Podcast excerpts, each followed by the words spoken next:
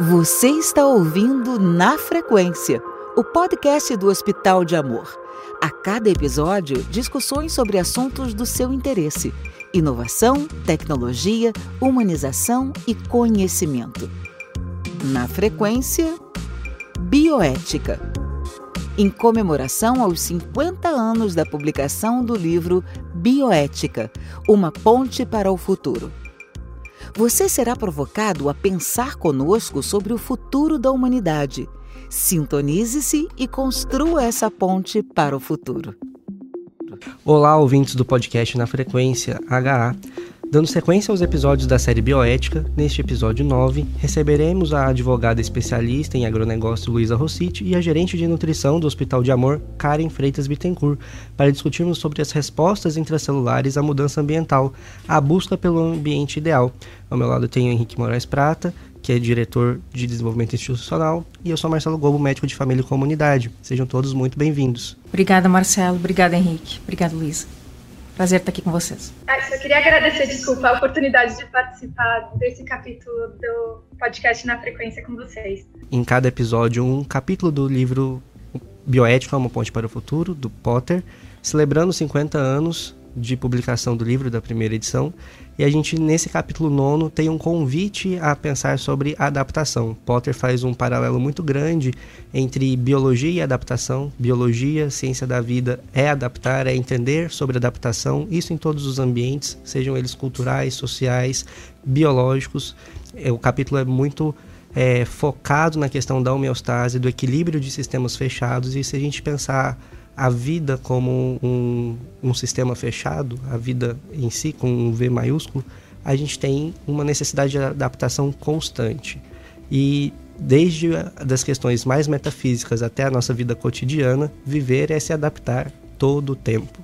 A gente tem a pandemia como um bom convite e um bom exemplo disso, a necessidade de mudanças ambientais e os processos que são catalisadores dessa necessidade de adaptação. E para isso ele vai fazer um paralelo em relação às enzimas e o papel biológico que elas têm, comparando com a vida e o papel que essas mudanças e adversidades têm como catalisadores de processos de adaptação e evolução. E esse é o nosso ponto de partida hoje. O que é necessário para se adaptar e viver e como viver como viver bem, especialmente nos campos mais práticos do nosso cotidiano. Prazer estar aqui de novo gravando mais um episódio do podcast. É, eu gostaria de complementar e já fazer uma primeira pergunta para Karen. É, tenho certeza que é um dos episódios mais aguardados por todos, até pelo protagonismo que a nutrição tem hoje é, na vida dos pacientes e na vida de todos nós. Né? há 50 anos, provavelmente é, as pessoas não, não tinham tanta, é, tanto cuidado e, e, tanta noção do valor nutricional dos alimentos, alimentos que é, corroboram para um estado de saúde melhor, previnem doenças, é, alimentos que devam ser evitados e outros temas ainda é, muito é, frequentes quando nós é, vemos publicações leigas e técnicas que são probióticos, prebióticos, suplementos e, e várias outras questões nutricionais. E nós gostaríamos de fazer uma ligação entre é, esses assuntos e o capítulo do Potter que fala sobre adaptação. Há 50 anos, nós éramos uma sociedade rural, pelo menos aqui no Brasil. Em 50 anos, nós nos tornamos uma sociedade quase que exclusivamente é, urbana. Eu te pergunto, Kai, o que mudou na nossa alimentação? Henrique e Luísa e Marcelo. uh, quando eu digo que mudou muito, uh, tem a ver com todo um processo histórico né, de sociedade, né? E, e principalmente da relação do homem com a questão da agricultura, né? E também tem uma questão de desenvolvimento da sociedade, né? Ah, eu quando eu li o capítulo, eu primeiro li o capítulo, eu comentei isso com a Patrícia e depois eu eu disse assim, preciso fazer uma análise do livro também, não só do capítulo, né? E tudo tem uma interação, né? A questão de, do livro está completando 50 anos, né? o quanto a alimentação mudou uh, no contexto do dia a dia, né? Uhum. E eu uhum. falo isso das famílias, das empresas, nas escolas, na universidade, de que cada vez mais o, a praticidade, né? Ela é uma realidade hoje e nos últimos anos, né? Mas também existe um movimento muito forte, e eu falo isso não só em relação à pandemia, que teve toda uma mudança de comportamento uh, das famílias e de, de, toda uma sociedade, mas eu costumo dizer que esse movimento ele vem nos últimos anos acontecendo da, da busca por uma alimentação mais saudável. Concordo com você, Henrique, que hoje em dia a, a informação ela está extremamente disponível. Muitas vezes a gente fica em dúvida em relação à origem dessa informação. Mas a gente nunca pode esquecer a, a, importância do cuidado que a gente, eu falo como nutricionista e como profissional da área da saúde, né, Marcelo? O como a gente tem que ter o olhar do indivíduo, do indivíduo, desse indivíduo com a sua família, esse indivíduo no contexto que ele trabalha e entender as dificuldades que muitas vezes essa pessoa ela tem em não poder ter uma alimentação saudável. E uma outra informação que a gente tem assim vivido e na pandemia isso ampliou muito é a questão do acesso ao alimento. Nem todo mundo tem acesso a um alimento às vezes saudável ou com uma qualidade que a gente espera. Né? Então são reflexões que a gente precisa fazer relacionando a parte celular, a parte das modificações que a gente passa tanto internamente a nível biológico, bioquímico, que o livro, até eu comentei com a Patrícia, fala muito das reações bioquímicas, né? E, e eu fiz um exercício como como aluna, né? Porque da graduação e, e da pós-graduação, o quanto a gente, como eu digo, a gente nutricionista, a gente estuda a questão celular, todas as rotas metabólicas e ainda faz uma relação da rota metabólica com a patologia, quando a gente vai para o contexto de hospital, né, que é a minha maior atuação é, é na área hospitalar, mas o quanto isso, na prática, a gente muitas vezes precisa ter um outro olhar, né, da relação do paciente aí, no contexto hospitalar, desse paciente que está, principalmente aqui, né, que é uma referência em oncologia, numa situação delicada, às vezes em relação a um diagnóstico que ele não imaginava, uma internação, muitas vezes uma cirurgia. E quanto o hábito dele, o acesso às vezes a um alimento que a gente fornece, que não é muitas vezes da origem da região dele, que é um exercício que a gente às vezes precisa fazer também como profissional na área hospitalar, né? E, e o quanto isso impacta não só nele, mas na família dele, né? Que às vezes o paciente está num estado crítico, numa UTI, uh, e às vezes a gente tem que dar mais atenção na parte de alimentação do acompanhante. Não que na UTI a gente não tenha os cuidados em relação à dieta, a gente tem que redobrar, mas uh, às vezes o olhar em relação a, ao consumo do alimento, que daí é um consumo que envolve também o afeto, que eu acho que a gente também tem que relacionar o alimento com o afeto, uh, são, são fatos que a gente precisa levar em conta.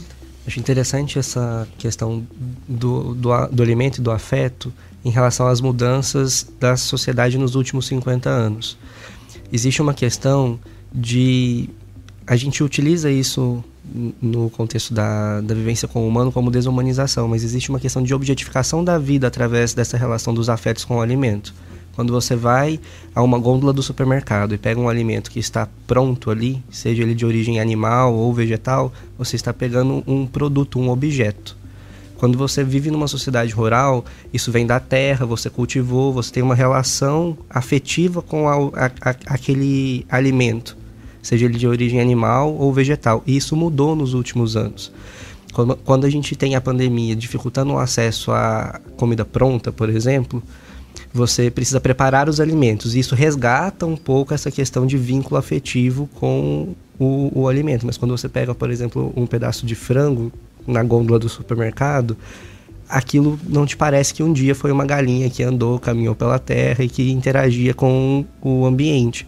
E isso faz com que a gente escolha diferente em relação à comida, pense diferente em relação à comida e principalmente no que o Potter utiliza aí para fazer a ponte com esse capítulo nono, a escolha de um ambiente ideal, a escolha de um, a construção de um ambiente perfeito, porque a gente vai perdendo um pouco dessa noção de equilíbrio conforme a gente vai objetificando a vida. E aí, agora a minha pergunta vai para a Luísa o que, que o, o direito consegue garantir da gente conseguir tentar preservar essa noção de respeito à vida e de controle do ambiente, né? Na, nas questões tanto de ordem macro quanto no micro ali para o indivíduo na hora que ele vai fazer essa escolha. Eu vou consumir um produto orgânico ou não? Vou pagar mais caro por ele ou não? O que, que é essa escolha? Ela politicamente está implicada, né? Qual a implicação política dessa escolha? Acho uma pergunta muito, muito interessante, ainda mais no contexto que nós estamos hoje de alteração, de mudança até de paradigmas alimentares, efetivamente. É, eu entendo que existe ainda uma grande dificuldade para a produção de orgânicos no Brasil. Existe uma série de regulamentações, né? É, conversando até, eu tento às vezes consumir orgânicos e às vezes não é tão fácil de encontrar em supermercados. A gente tem que acabar se deslocando para os polos onde existe algum tipo de mercado orgânico e conversando com os produtores, a gente vê a dificuldade deles também de produzir orgânicos, porque por relatos que eu ouvi, assim, é necessário esperar um ano até você conseguir talvez um certificado de orgânicos. Então, por um ano você produz orgânicos sem ter o um certificado de orgânicos. Então, você não pode vender aquilo como se orgânico fosse. Mas eu acho que essa busca das pessoas por alimentos mais saudáveis ou mesmo por retomar esse contato amoroso ou de afeto efetivamente com a comida, né? É algo muito importante para trazer isso de volta.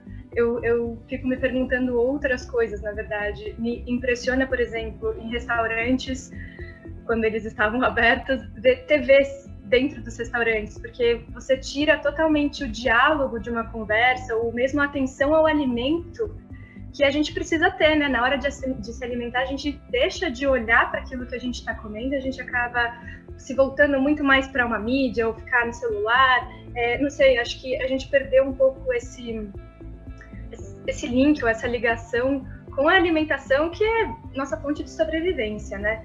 E, e eu acho que a tendência agora com a parte de ESG vindo à tona, né, que é essa questão de sustentabilidade, governança e sociedade, né, traduzindo de uma forma bem like, assim, rápida, é, eu acho que também está fortalecendo a questão do meio ambiente, da forma como a gente tem que se comportar, assim, comportar com o meio ambiente.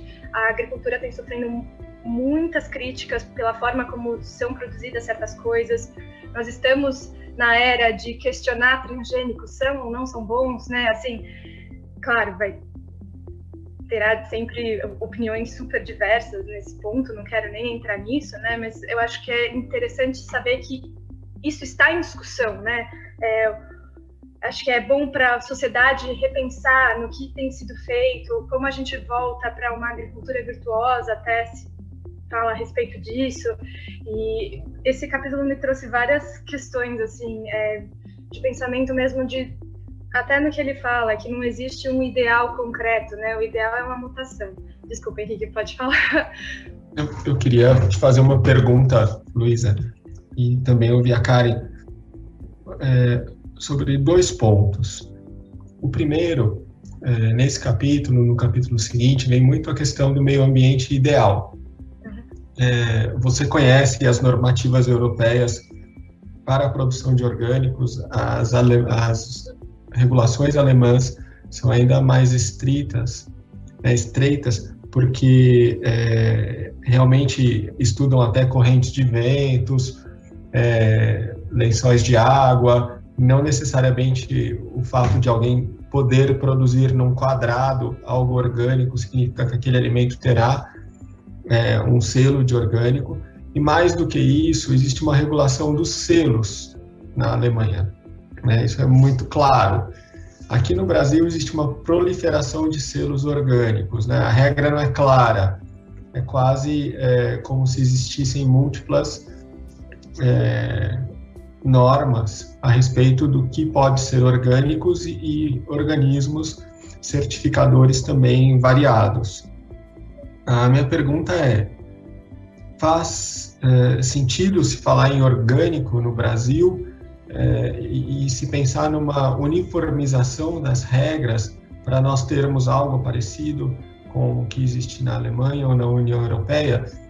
E a segunda pergunta é se é possível se falar em orgânico num país como esse, né? É, assim como em outras questões, a nossa pauta é, de regulação em agricultura é muito atrasada. É, a discussão de transgênico aqui é completamente é, fora de. não faz muito sentido como faz sentido em outros países, porque a gente não conseguiu ainda falar sobre é, agrotóxicos, é, defensivos agrícolas, fertilizantes. Então, assim, aqui é quase um estado de anomia para o uso de fertilizantes e substâncias que são proibidas no mundo inteiro. Então, qual é o sentido dessa discussão né, do transgênico num país que não, não falou sobre o que deveria ter falado antes?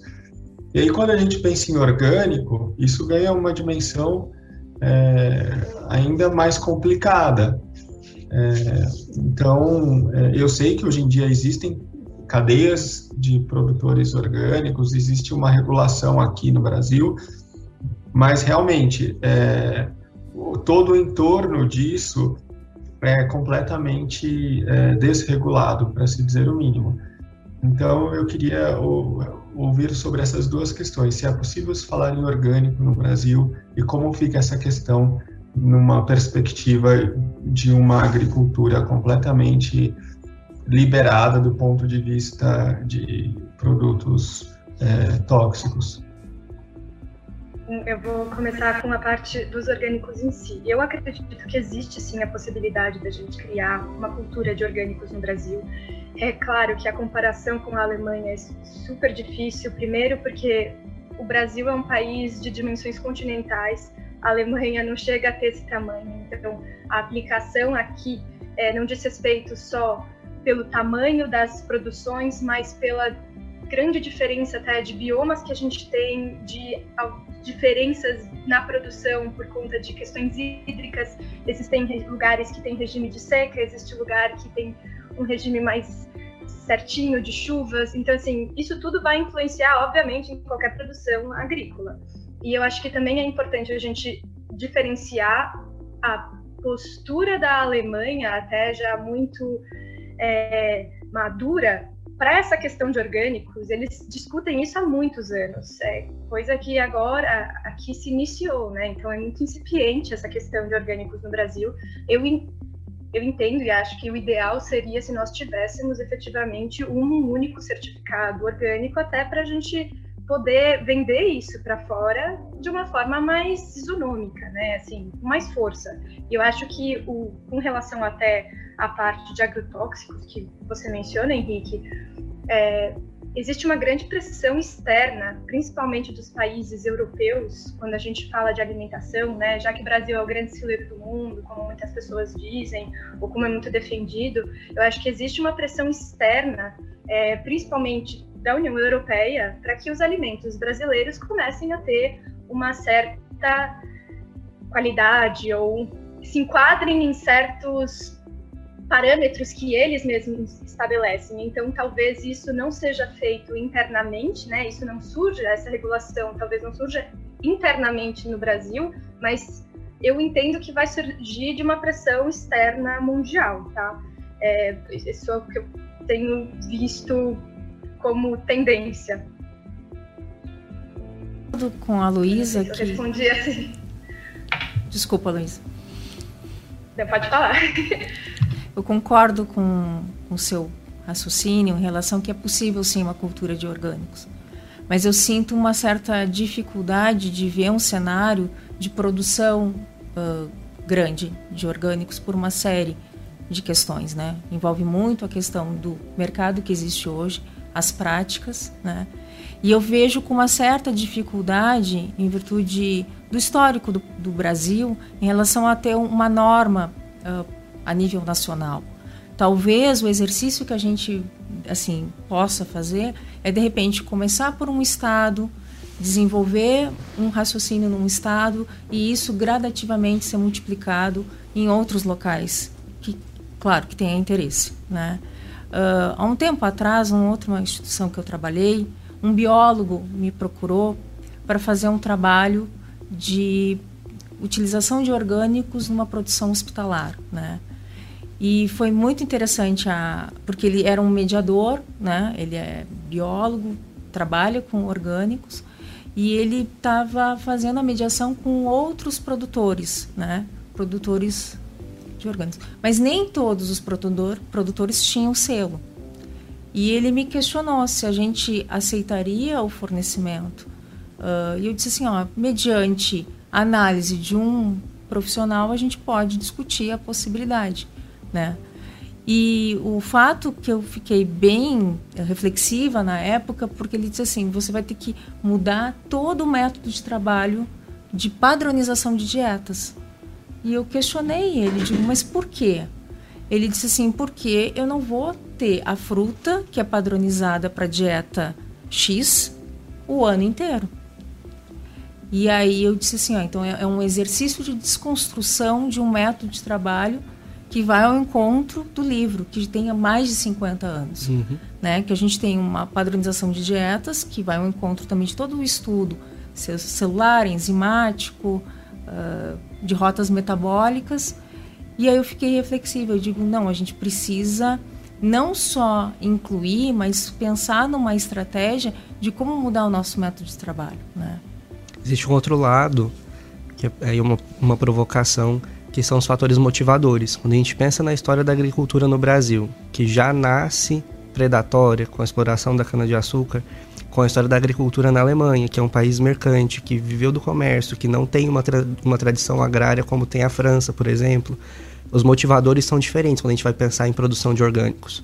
Quanto hoje, no nosso padrão de consumo, é interessante a uma empresa alimentícia que ela tenha o selo de orgânico. Esse selo ele aumenta, agrega valor de marca a essa empresa. Esse é um motivador de se conseguir um selo de orgânico no Brasil, que é diferente de um motivador para uma empresa alemã de ter o selo padronizado, porque ela está pensando em garantir que se consiga produzir e existir num ambiente muito pequeno onde vivem muitas pessoas.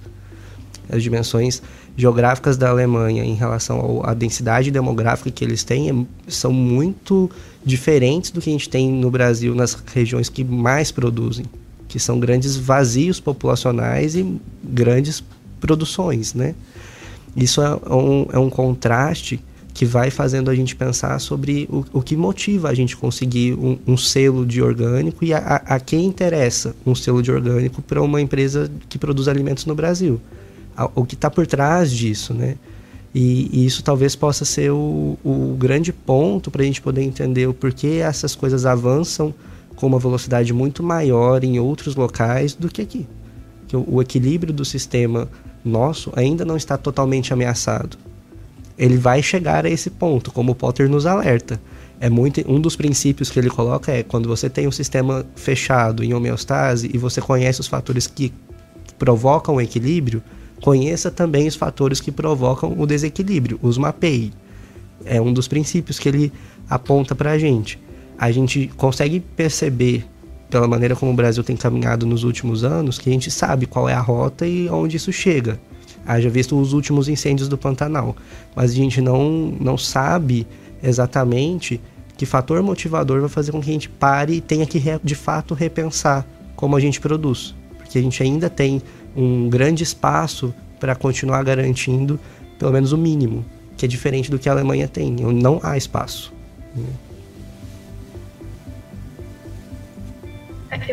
Outra provocação que eu penso, né, até muito voltada a essa discussão orgânicos e não orgânicos é que a gente acaba se voltando para os orgânicos sempre como se fossem a solução, mas existem várias formas de cultura que são super produtivas para a natureza e são boas para nós seres humanos também, né? Então, qual seria a melhor forma? A gente não precisa sempre replicar aquilo que os outros países fazem, né? Acho que a gente deveria encontrar um pouco qual é a melhor forma para o nosso país, para o nosso bioma, para toda a, contingência. Eu não posso replicar o que acontece no Rio Grande do Sul no Amazonas. São estados completamente diferentes, realidades completamente diferentes.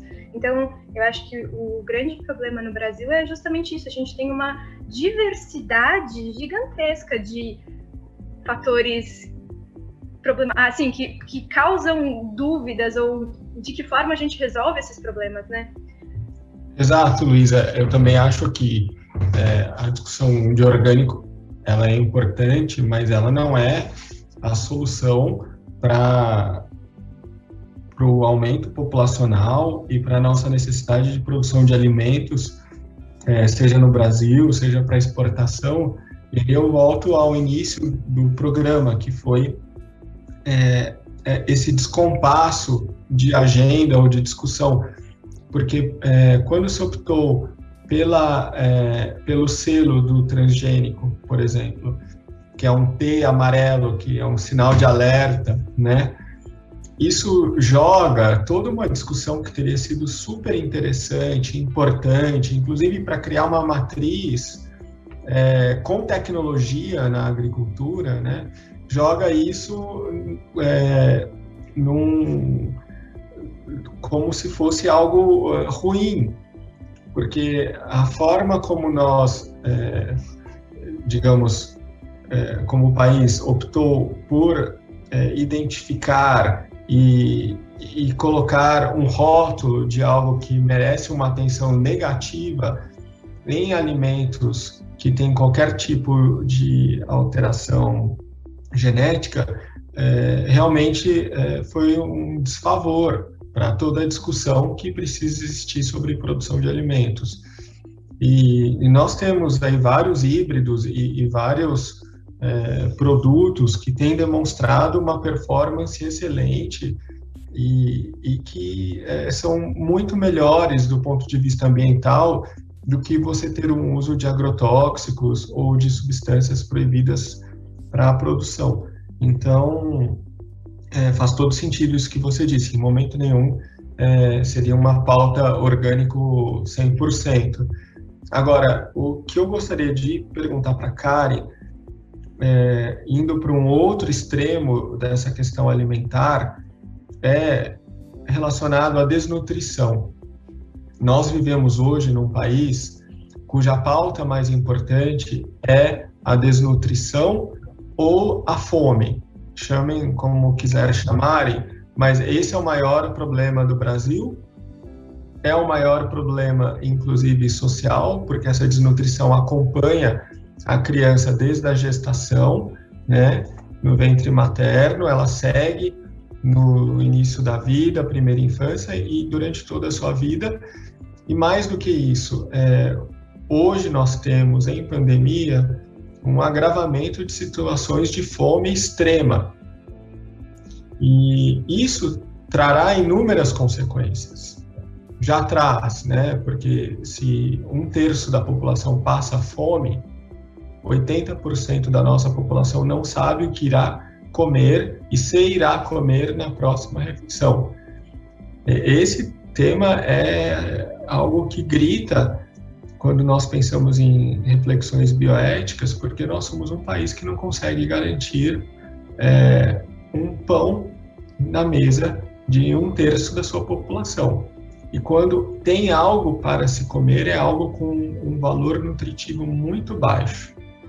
Então, eu gostaria de perguntar para a Kari quais as consequências disso né, e o quanto você percebe é, nos pacientes do hospital, sobretudo nos mais simples, o quanto a desnutrição também é, um, é algo presente, né? E eu sei de vários casos que depois que a pessoa é admitida no hospital e passa a receber uma nutrição adequada, ela inclusive tem uma melhora é, muito grande que, que é em razão da desnutrição que ela trazia, da alimentação insuficiente. Né? Então, eu gostaria de algumas palavras suas, Karen, sobre essa questão da desnutrição no Brasil e sobre a fome. É, é muito triste o que a gente está vivendo agora, né, com essa pandemia, porque na verdade a questão da desnutrição e da fome já existia antes da pandemia. Né? Eu acho que as pessoas, assim, eu falo até profissionais da área da saúde, que é uma realidade a questão da obesidade no uhum. país e do sobrepeso, mas a, a desnutrição ela nunca deixou de existir no Brasil, principalmente em algumas regiões do país, né? Respondendo à tua pergunta, Henrique, a, a consequência na criança, em termos de saúde, envolve questão de aprendizado, questões de expectativa de vida, o desenvolvimento dela como adolescente, depois ela envolve também a próxima geração, porque ela pode ser mãe, pode ser pai. Então a gente, em vez de evoluir a questão da qualidade de vida e expectativa de vida e uma mudança de gerações, não, muito pelo contrário, a gente a cada década a gente regride, né? Então, como saúde e como saúde daqui a 50 anos, a gente ainda vai uh, colher essa situação que, que, nós estamos vivendo em termos de saúde. Né? E sobre a questão dos pacientes, Henrique, é uma realidade não só aqui, mas em, nos outros centros de oncologia e hospital de alta complexidade, que não necessariamente seja de oncologia, uh, o percentual de paciente desnutrido é muito alto, né? Isso tem uma relação com um pouco com o perfil da população, mas também, que eu acho que é uma outra informação que a gente precisa discutir, ao acesso à saúde, né? Que muitas vezes o paciente, ele chega no estado de desnutrição, ele às vezes ele tem até acesso ao alimento, mas ele não tem acesso à saúde. Ele não tem acesso a, ao cuidado que a gente, como sociedade, deveria ter. Né? Então, essa é uma realidade muito triste que a gente está vivendo e eu vejo um cenário uh, um pouco complexo em termos de saúde. A gente ainda tem uma ilusão de que a gente acha que acesso à saúde é acesso a uma consulta. Não. E às vezes o acesso a uma nutrição adequada é muito mais acesso à saúde do que uma consulta os determinantes sociais de saúde e aí os fatores nutricionais são chave nesse, nesse aspecto, eles são muito mais importantes para a qualidade de vida e saúde de um indivíduo do que um acesso a um serviço médico de um pronto atendimento ou de uma consulta médica de rotina. Então, aquilo que eu como, a nutrição, o estado nutricional da minha mãe, o quanto eu vou é, ter de disponibilidade de oferta de alimento quando eu nasço. Os meus primeiros cinco anos de vida, eles vão ser muito mais impactantes para a minha saúde, como determinante social de saúde, do que o número de vezes que eu vou ao médico por ano ou ao longo da minha vida. E o impacto que isso também vai ter na sociedade, Exatamente. Marcelo. Porque assim, isso tem uma relação muito forte com a questão de ensino, de aprendizagem e também como essa criança, esse adolescente, futuramente, qual é o mercado de trabalho, né? E também o quanto a gente envolve uma expectativa de uma geração, né? Sim, é a roda do subdesenvolvimento. Porque Exatamente. aí se eu não, não tenho esse, essa oferta nutricional, esse aporte nutricional, eu não consigo me desenvolver cognitivamente, eu não vou ter uma boa inserção no mercado de trabalho, por uma questão de um, um, fator limitante biológico, na verdade epigenético, né? uma condição ambiental que vai gerar uma questão de adaptação é, difícil para o meio ambiente. Eu ia até perguntar, assim, acho que é importante talvez fazer a diferenciação do que é seria uma nutrição de qualidade do que só se alimentar em si, né? Porque eu acho que muitas pessoas entendem que se alimentar e ter uma grande quantidade de comida na mesa é nutrição, mas eu entendo que é diferente disso, né? Eu acho que é importante que as pessoas tenham em mente essa diferença, né? Que a abundância de comida não significa necessariamente qualidade de vida ou saúde ou alimentação saudável, né? A abundância calórica não é, quali não é qualidade alimentar, né? Acho que a Karen pode explicar isso bem pra é. gente. Eu sempre digo, né? A gente tem que, primeiro, avaliar que fase uh, de vida a pessoa ela está, se é uma criança, se é um adolescente, se é um adulto jovem, um idoso. Primeiro a gente tem que levar em consideração essa fase, né? segundo a realidade cultural, que isso também é muito importante, né?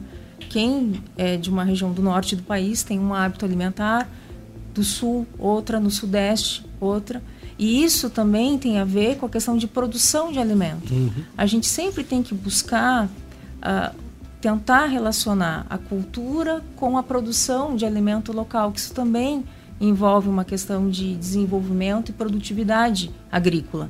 Eu podendo consumir de um produtor local, ele primeiro a gente está uh, relacionando uma produção entre produção e entrega, mas acima de tudo a qualidade de, desse nutriente, desse alimento, por ser uma produção própria daquele solo, daquela região, né?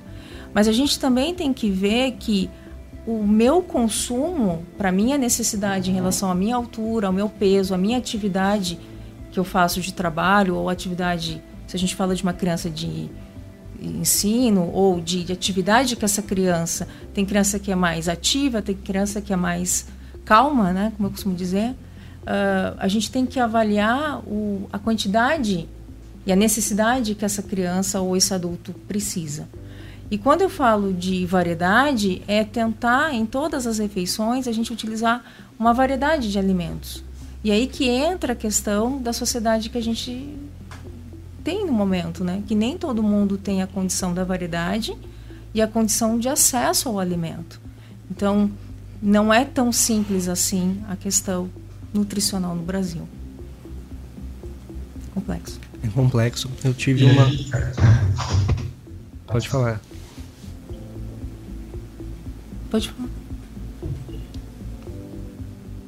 Eu ia falar sobre a questão das pessoas hoje em dia terem uma facilidade, que é de buscar alimentos prontos fora de casa também, que é, contrariamente ao que se imaginava, não garante maior qualidade, porque é, são alimentos é, cozinhados em condições é, não sempre as melhores, com os melhores óleos ou as melhores técnicas, né? Isso acaba gerando o problema do sobrepeso, que já é um problema enorme de saúde pública em alguns países, começa a ser aqui, mas é, essa mudança também em 50 anos é, das pessoas que antes comiam em casa ou em casas de pessoas alimentos mais naturais, cozinhados de uma forma mais adequada e em quantidades, é, em uma disponibilidade mais razoável,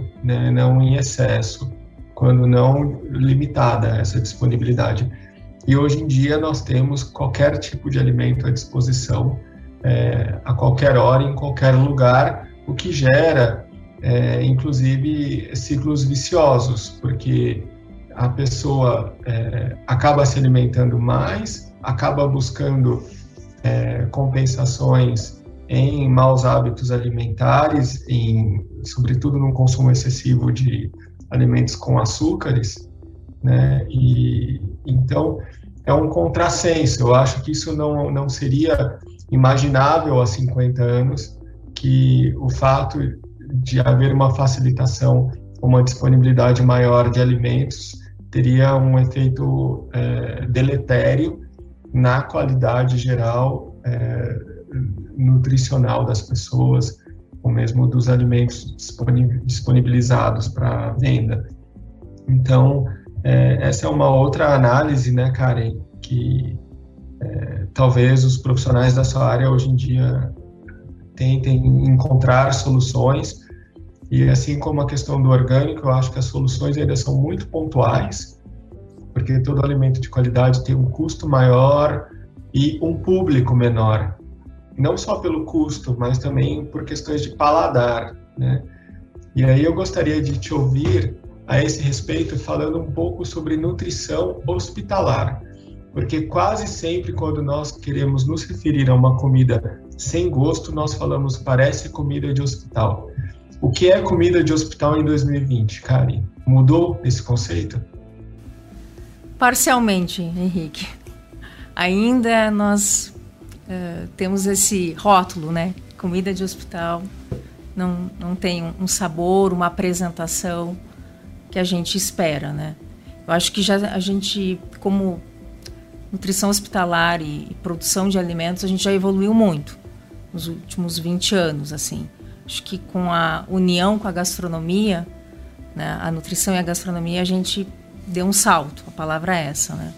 Mas ainda a gente tem esse, esse rótulo, né? E por quê, né? Uh, volto a, a, fazer aquela reflexão em relação aos protocolos, né?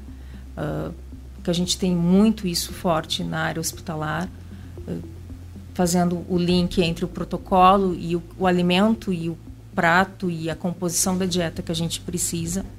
Mas cada vez a gente tem estudado a possibilidade de utilizar uh, temperos, uh, uh, outros alimentos que não só daquela dieta específica, ampliar a opção até de frutas, verduras. então a gente é um exercício de desconstrução. Né? Eu costumo dizer que primeiro a gente precisa olhar um pouco o colaborador, né? esse, esse público que é um público que, que ele não necessariamente precisa toda a indicação da dieta do paciente, então a gente pode flexibilizar e, consequentemente, o acompanhante, né? pensando também que ele não está com uma dieta tão restrita. E modificar esse conceito de uma dieta sem sal, sem sabor, sem apresentação. Então, é desconstruir isso. Não é fácil, porque uh, envolve uma mudança de, de prática de trabalho. Mas muitos hospitais já têm uma estrutura de gastronomia, de conceito de nutrição mais variado, assim, em termos de dieta. Karim, você acha que essas mudanças que houveram nos últimos anos em relação às diretrizes nutricionais para a população brasileira, uhum. a valorização das culturas locais, como orientação nutricional da prática do dia a dia em substituição à tradicional pirâmide alimentar, são fatores que influenciam isso no campo de, do dia a dia hospitalar, por exemplo? Acho que a gente evoluiu muito, Marcelo, assim, nessa parte de prática a nível nacional. Uhum. O que a gente ainda não evoluiu foi na prática hospitalar. Respondendo a tua pergunta, uhum. eu acho que a gente ainda tem que utilizar o raciocínio do que é a prática pública uhum. e pensar na nutrição hospitalar de uma maneira diferente. Com esse olhar mais global. Sim, regional e principalmente pensando na produção local uhum. e relacionando com gastronomia. Eu acho que a gente precisa cada vez mais repensar a nossa prática. Uhum. Muito interessante todas essas colocações, Karen. E o que você imagina como um cenário de futuro para essa questão da alimentação hospitalar e também é, de uma maneira geral, o quanto é possível mudar a percepção das pessoas do que é um alimento saudável e um alimento é, sem um sabor é, artificial. E aí, artificial da maneira mais ampla possível, porque nós sabemos que é, garantir os valores nutricionais é muitas vezes é, cozinhar de determinada forma, é, não usar alguns é, artifícios é, para é, realçar sabor ou questões afins e como isso pode fazer parte é, de um futuro nutricional, pelo menos pensando numa população brasileira. É, falar sobre isso, a mídia pode ser uma aliada, por exemplo, pautas é, em cenários diversos podem colaborar para que haja uma conscientização maior, uma mudança cultural, porque o próprio Potter, no capítulo que nós estamos tratando, ele vai falar sempre que é, a evolução ou a adaptação ela é evolutiva, fisiológica e cultural. Pensando que quando nós é, propomos algo novo, a maior dificuldade seja a evolução cultural, porque no caso da alimentação, a fisiológica ela é diretamente relacionada a isso. É, como pode se dar uma mudança cultural? No ambiente hospitalar, eu acho que isso é mais fácil, entre aspas, né? Mas na sociedade em geral, talvez um tema mais complicado. E mesmo num país onde existe um culto ao corpo tão é, forte como no Brasil, é, a obesidade vem é, se tornando cada vez mais um modelo preponderante de, né, de indivíduos adultos. É realmente presente na grande maioria. É, nos últimos 20 anos ou, ou, um pouco menos, talvez. Então, como, como é possível mudar? Como que você enxerga possibilidades de adaptação na população em geral para uma alimentação mais saudável? hospitalar, Henrique, eu vejo que a gente tem dois cenários assim, né? Uma possibilidade de desenvolvimento da área hospitalar muito grande, mas para isso você precisa de investimento. Quando eu digo investimento, é investimento em equipamentos, em método de trabalho, em capacitação de equipe e mudança de prática de trabalho. Então precisa de investimento termos de conhecimento na área hospitalar, eu acho que é um dos locais onde a gente mais tem pesquisa, mais estudos, e é onde a gente consegue aplicar esses estudos, até pela relação com, a equipe multidisciplinar, com a prática de nutrição hospitalar. Mas também a gente precisa discutir que nem todos os locais existe esse conceito de pesquisa, de ensino e de desenvolvimento na área hospitalar que também é, é um perfil de que atende a população do Brasil todo. Então é esse o exercício que a gente precisa fazer aqui, né?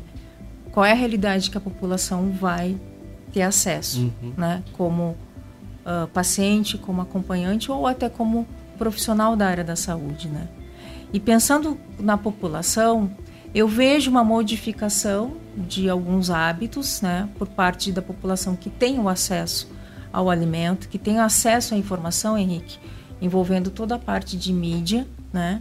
De que existe sim um movimento que eu acho que quanto mais você divulga, de alguma maneira isso modifica uh, a fala, né? Eu digo assim, a fala de uma sociedade modifica o comportamento, mas infelizmente não é a realidade de, de um país, né? Mas a gente precisa fazer o um movimento, né?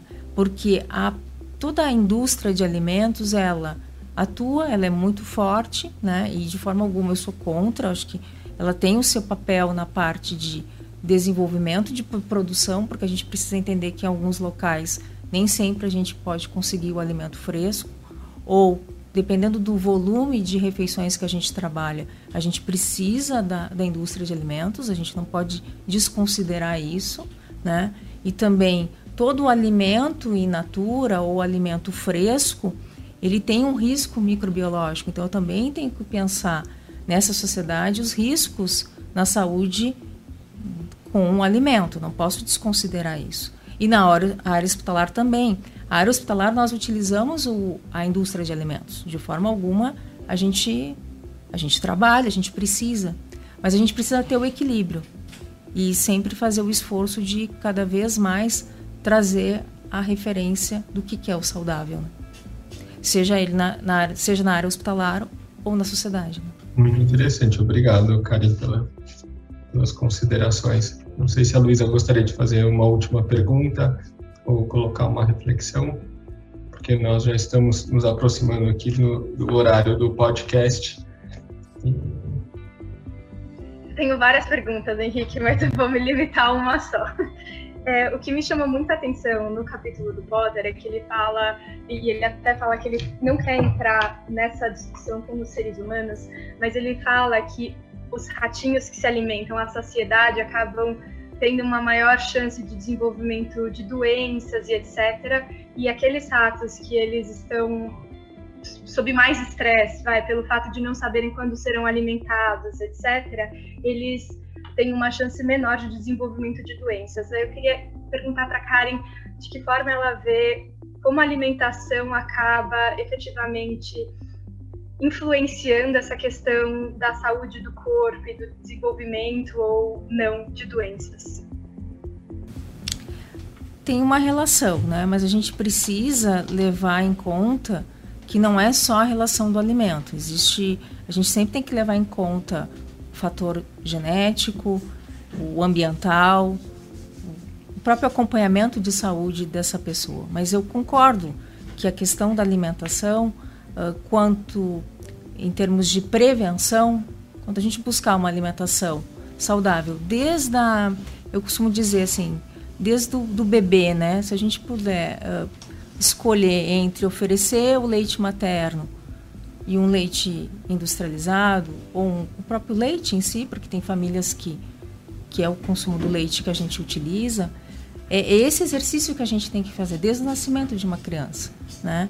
Uh, pensar também que a quantidade, que é o que o, o, artigo expõe, ele fala de variedade, quantidade e qualidade também do, do, do alimento que os ratos utiliza, consumiram e o ambiente, a gente precisa levar em conta também os efeitos do ambiente, se é dia, se é noite, o próprio a relação do trabalho, né?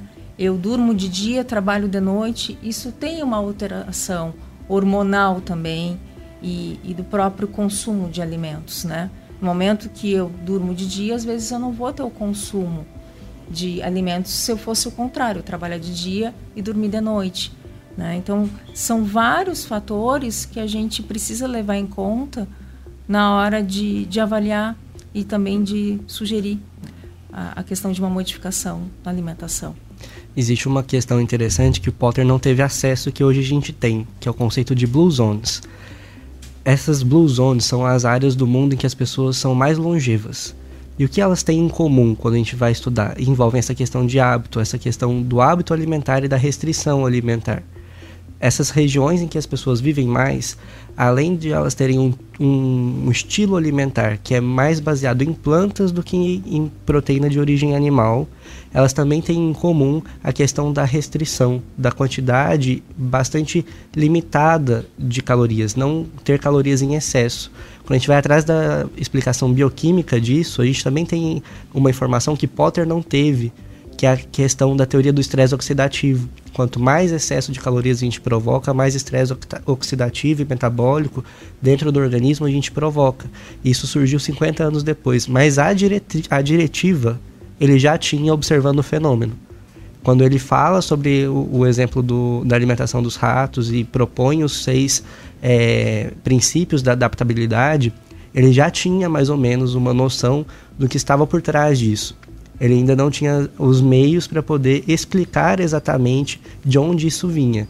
E aí, desse modelo com os ratos, hoje, 50 anos depois, a gente pode demonstrar o mesmo modelo observando a população humana. Ou seja, ele estava certo. Muito interessante. Obrigada pelas respostas. Eu aprendi bastante com isso. Gostaria de agradecer então a presença de vocês no nosso episódio de hoje, nosso episódio de número 9. Obrigado, Karen, obrigado, Luiz, obrigado, Henrique, pela presença de vocês, pelas contribuições. Esse é o nosso podcast na frequência de hoje e a gente continua no nosso próximo capítulo com o capítulo de número 10. Muito obrigado também a todos e até o próximo episódio. Você ouviu Na Frequência, o podcast do Hospital de Amor. Obrigado por estar conosco e construir essa ponte para o futuro. Sua doação nos ajuda a compartilhar conhecimento e salvar vidas. Entre nessa sintonia. Acesse hospitaldeamor.com.br barra doe e faça a sua doação.